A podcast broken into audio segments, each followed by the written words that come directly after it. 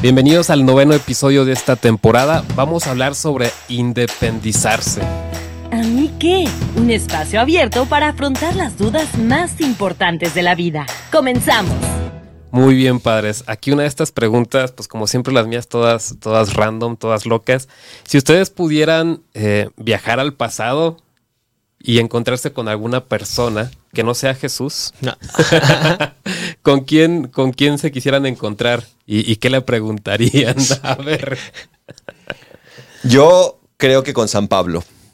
Y le preguntaría, pues, que, ¿de dónde saca esa pasión?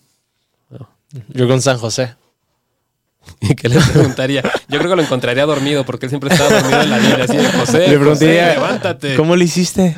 ¿Ah? ¿Cómo le hiciste? Yo, yo no había pensado, pero creo igual eh, con el evangelista Juan justo hablábamos nosotros y este que nos contara sus experiencias con, con Jesús, ¿no? Él que era el, discípulo amado, ¿no? Para ver tú a dónde viajarías en el tiempo si puedes y con quién te encontrarías. Pon en los comentarios.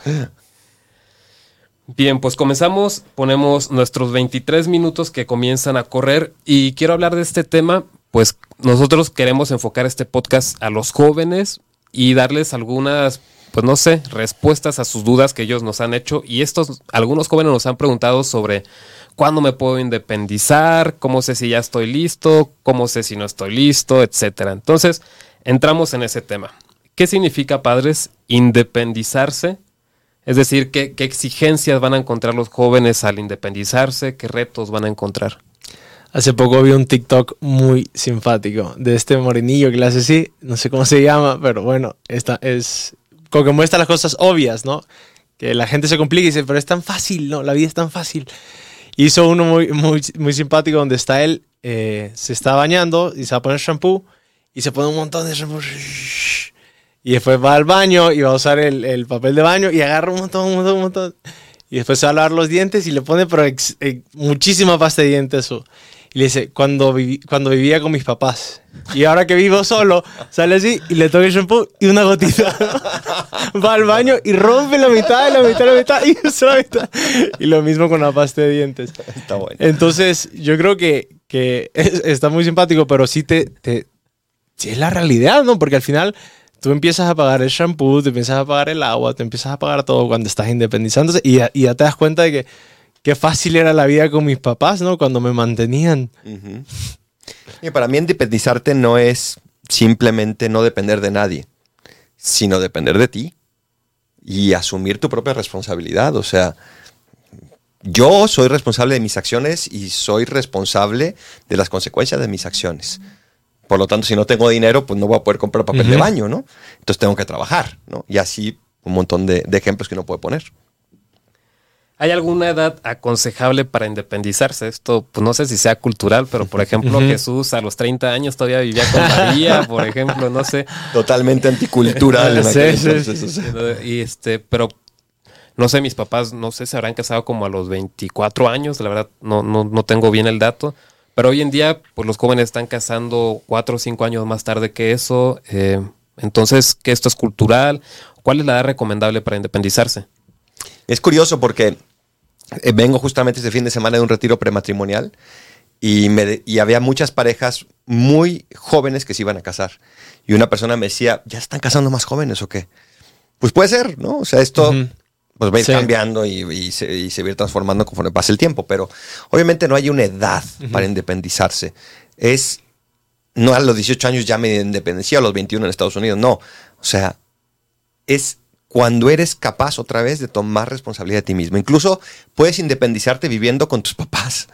O sea, qué fácil es yo ganar un montón de dinero y gastármelo en mis vacaciones y mis papás a lo mejor se están quebrando la espalda para darme comer. Oye, no, pues independízate y dales dinero tú, ¿no? O sea, asume tu propia responsabilidad. Sí.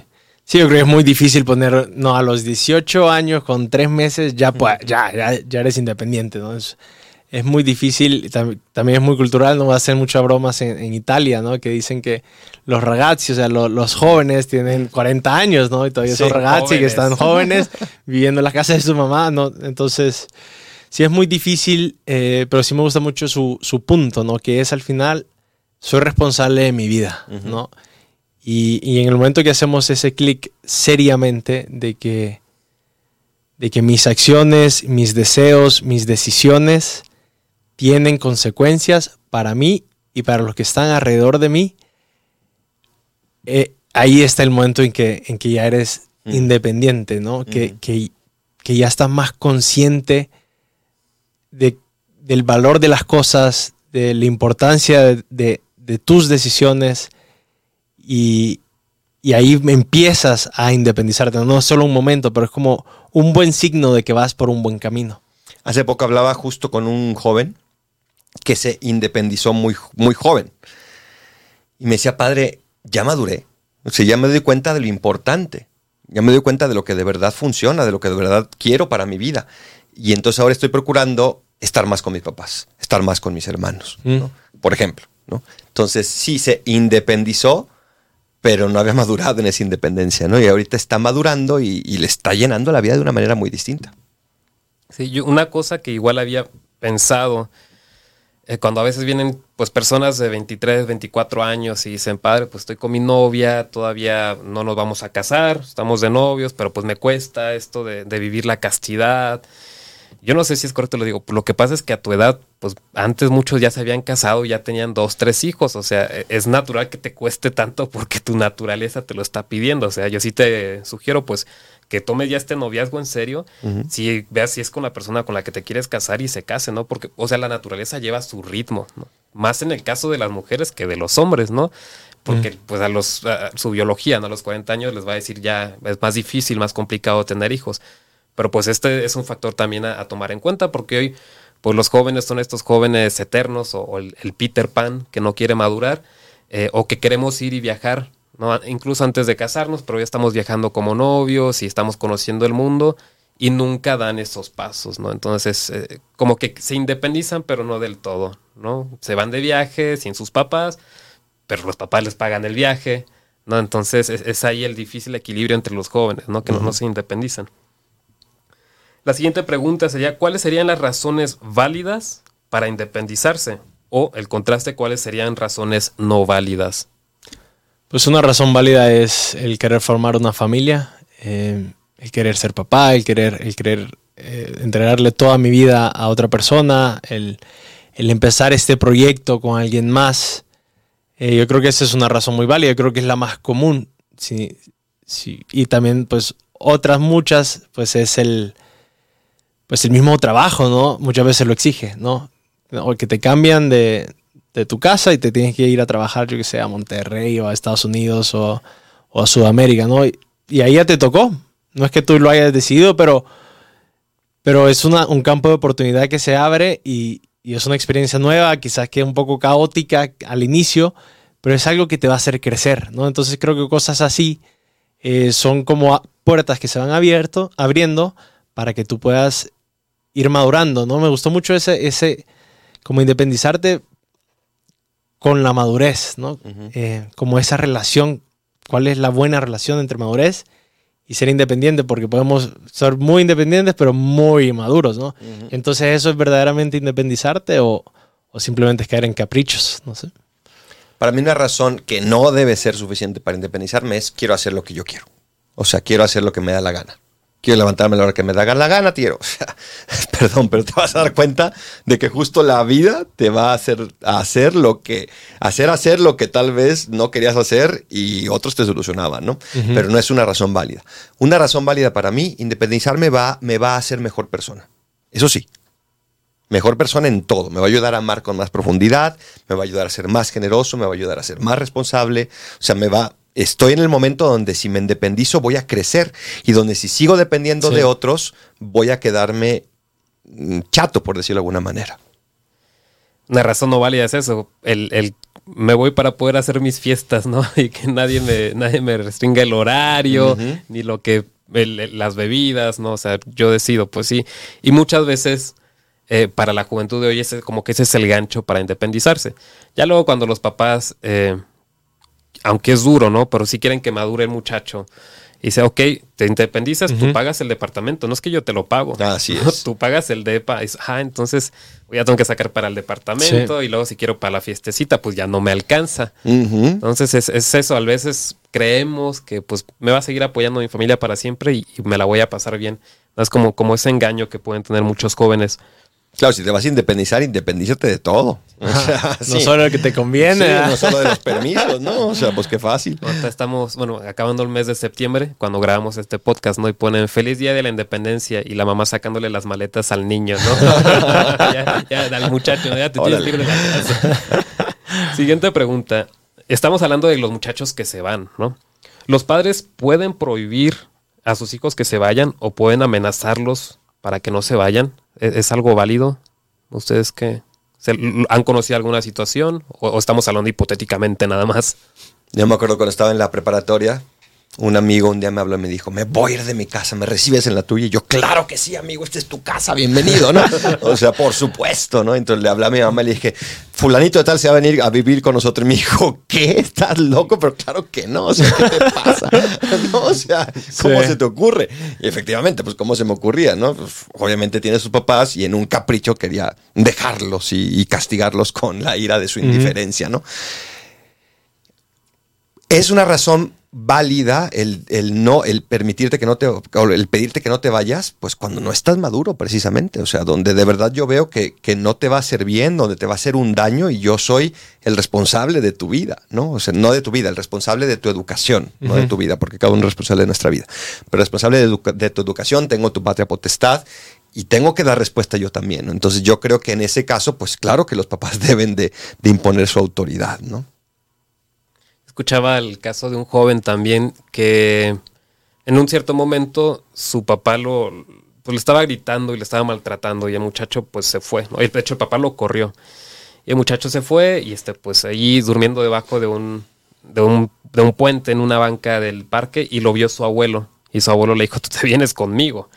¿No? Y ya pues viviendo con el abuelo Después de una semana, 10 días, el papá ya le dice, vente, regrésate. Y él le dijo, no, esta ha sido la semana o los 10 días más felices de Wow. mi vida, porque he podido ir a misa, he podido salir con mis amigos, he podido estudiar bien, como que en este caso, eh, como su papá lo maltrataba, ¿no? y, y a veces se da, pues el muchacho no podía crecer, no podía desarrollarse, ¿no? Pero bueno, al final el papá pues le estaba pidiendo que regresara, ya voy a cambiar, ¿no? Y creo que el muchacho regresó. Pero también saber que a veces estar en casa, si, si la relación con nuestros padres no es la mejor, pues sí es una opción ¿no? que podemos tomar el decir, pues necesito salir, necesito, necesito buscar un lugar donde yo pueda crecer como persona y sin estar a veces oprimido, ¿no? Que no siempre es el caso, pero se puede dar. Sí, ahora yo no, no sería la primera opción que tomaría, ¿no? O sea, intenta hablar con él, intenta que otros hablen con él, intenta convencerlo, intenta también pensar a ver qué estoy haciendo yo mal, ¿no? Sí, escuchar ciertamente. Pero ciertamente si, si estamos en un, en un ambiente enfermo, literalmente enfermo psicológicamente, y, y está en riesgo mi integridad, mi dignidad, pues yo también tengo el deber de protegerla, ¿no? Pero entonces no estoy buscando independizarme, estoy protegiéndome. No, son, creo que son dos cosas distintas, porque Sí. aquí yo puedo buscar la independencia, pero no, estoy buscando el protegerme, porque tengo el deber de protegerme, porque soy responsable de mi propia vida. Sí, ahora que usted decía esto, ¿no? O sea, yo pienso, era una situación, una relación tóxica en casa, una relación tóxica con su papá, y, y es- necesitaba un lugar mejor donde podía él crecer como persona.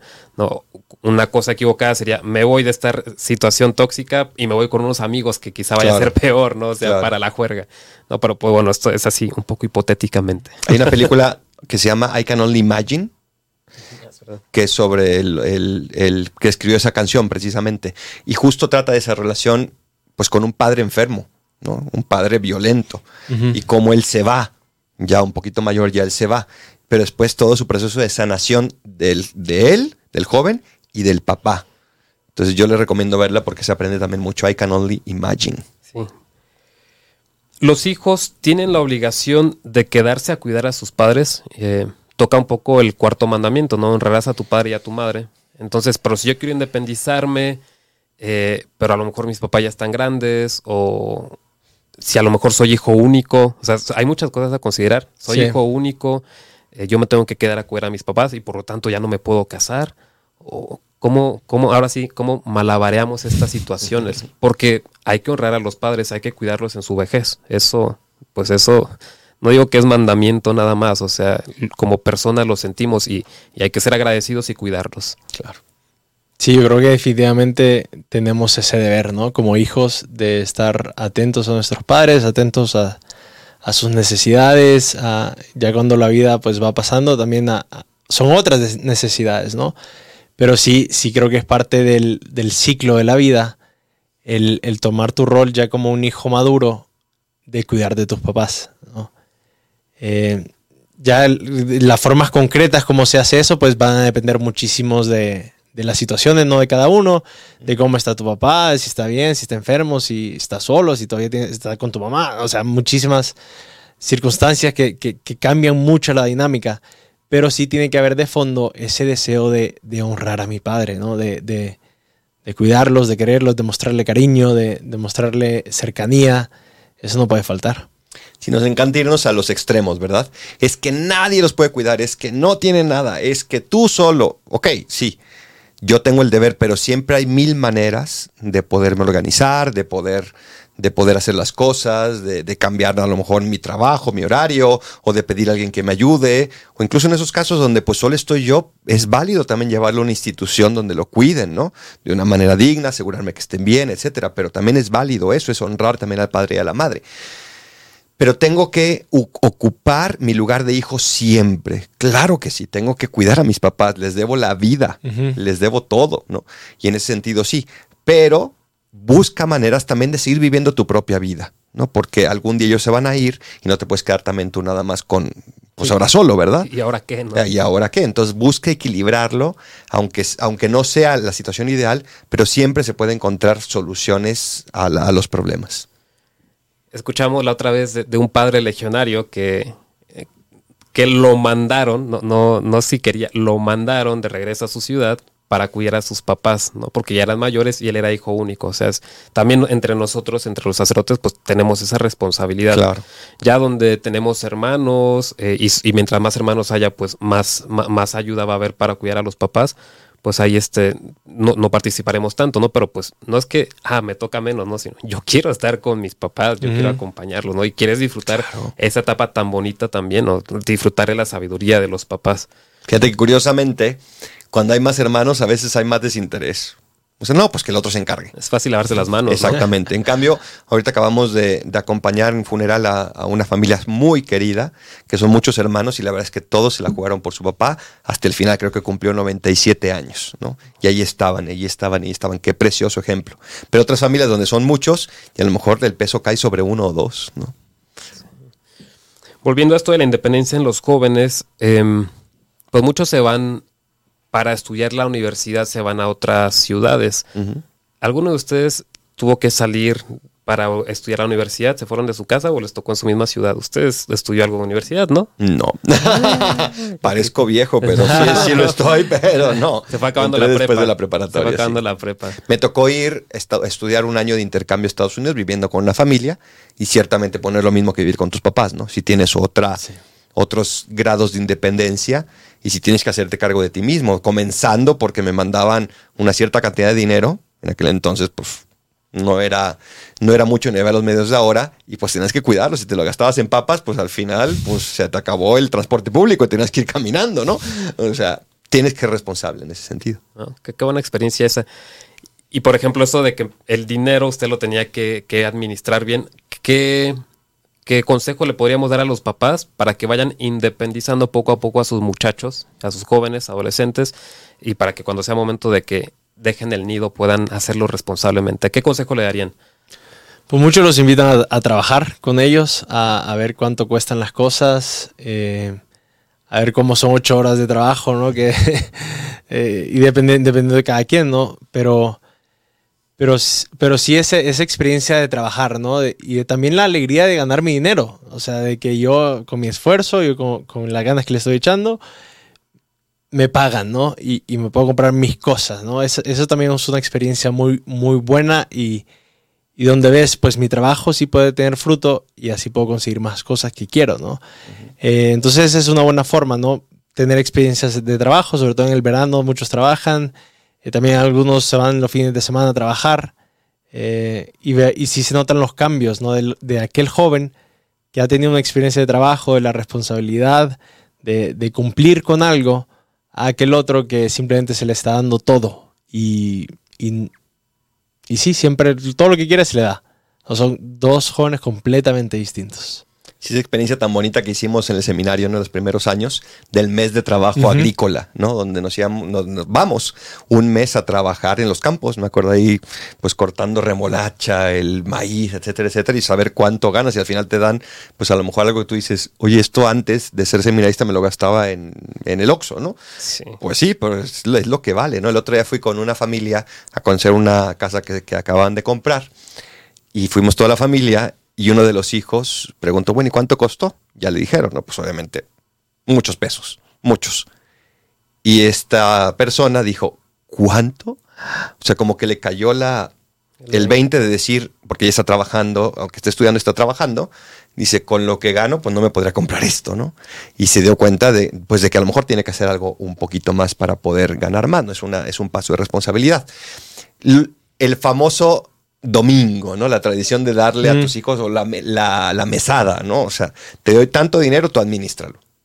Y después que no se te arrugue el corazón, o sea, pues que, que aprenda a administrarlo. Claro, si hay una urgencia, pues claro que le vas a ayudar, ¿no? Pero si es nada más un chicle, pues ya te gastaste tu dinero, ¿no? Es, un, es una enseñanza de responsabilidad. No le des todo capricho, por favor.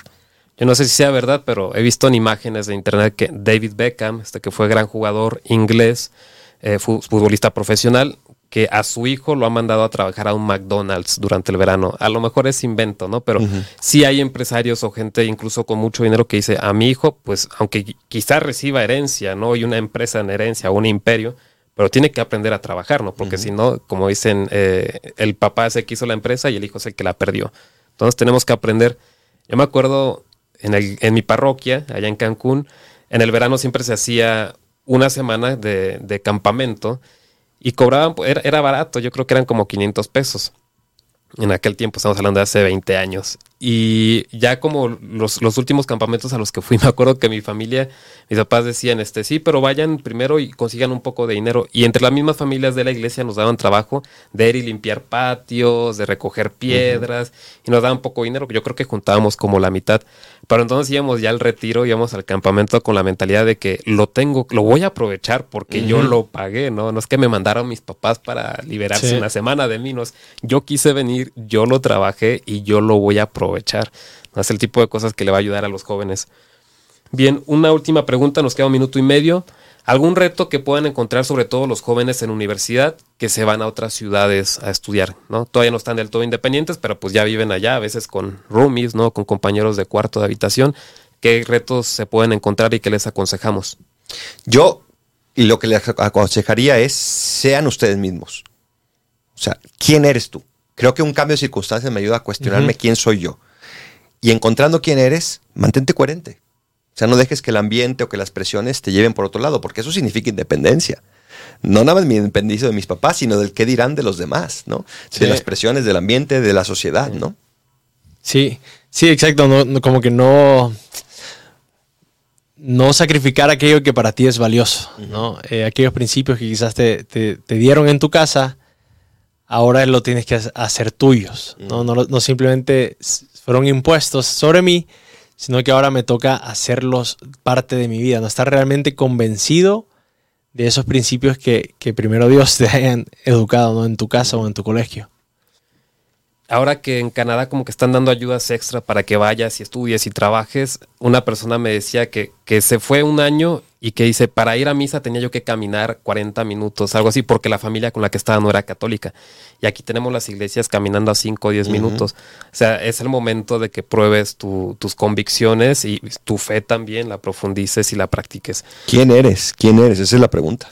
Así es, pues llegamos al final de este episodio justo cuando nos quedan tres segundos y padres, pues hemos hablado de la independencia, alguna línea de sabiduría que quieran compartir con nosotros, gotitas de sabiduría, por favor. La responsabilidad es ser capaz de dar respuesta de tus actos. Que tu independencia vaya de mano con tu madurez.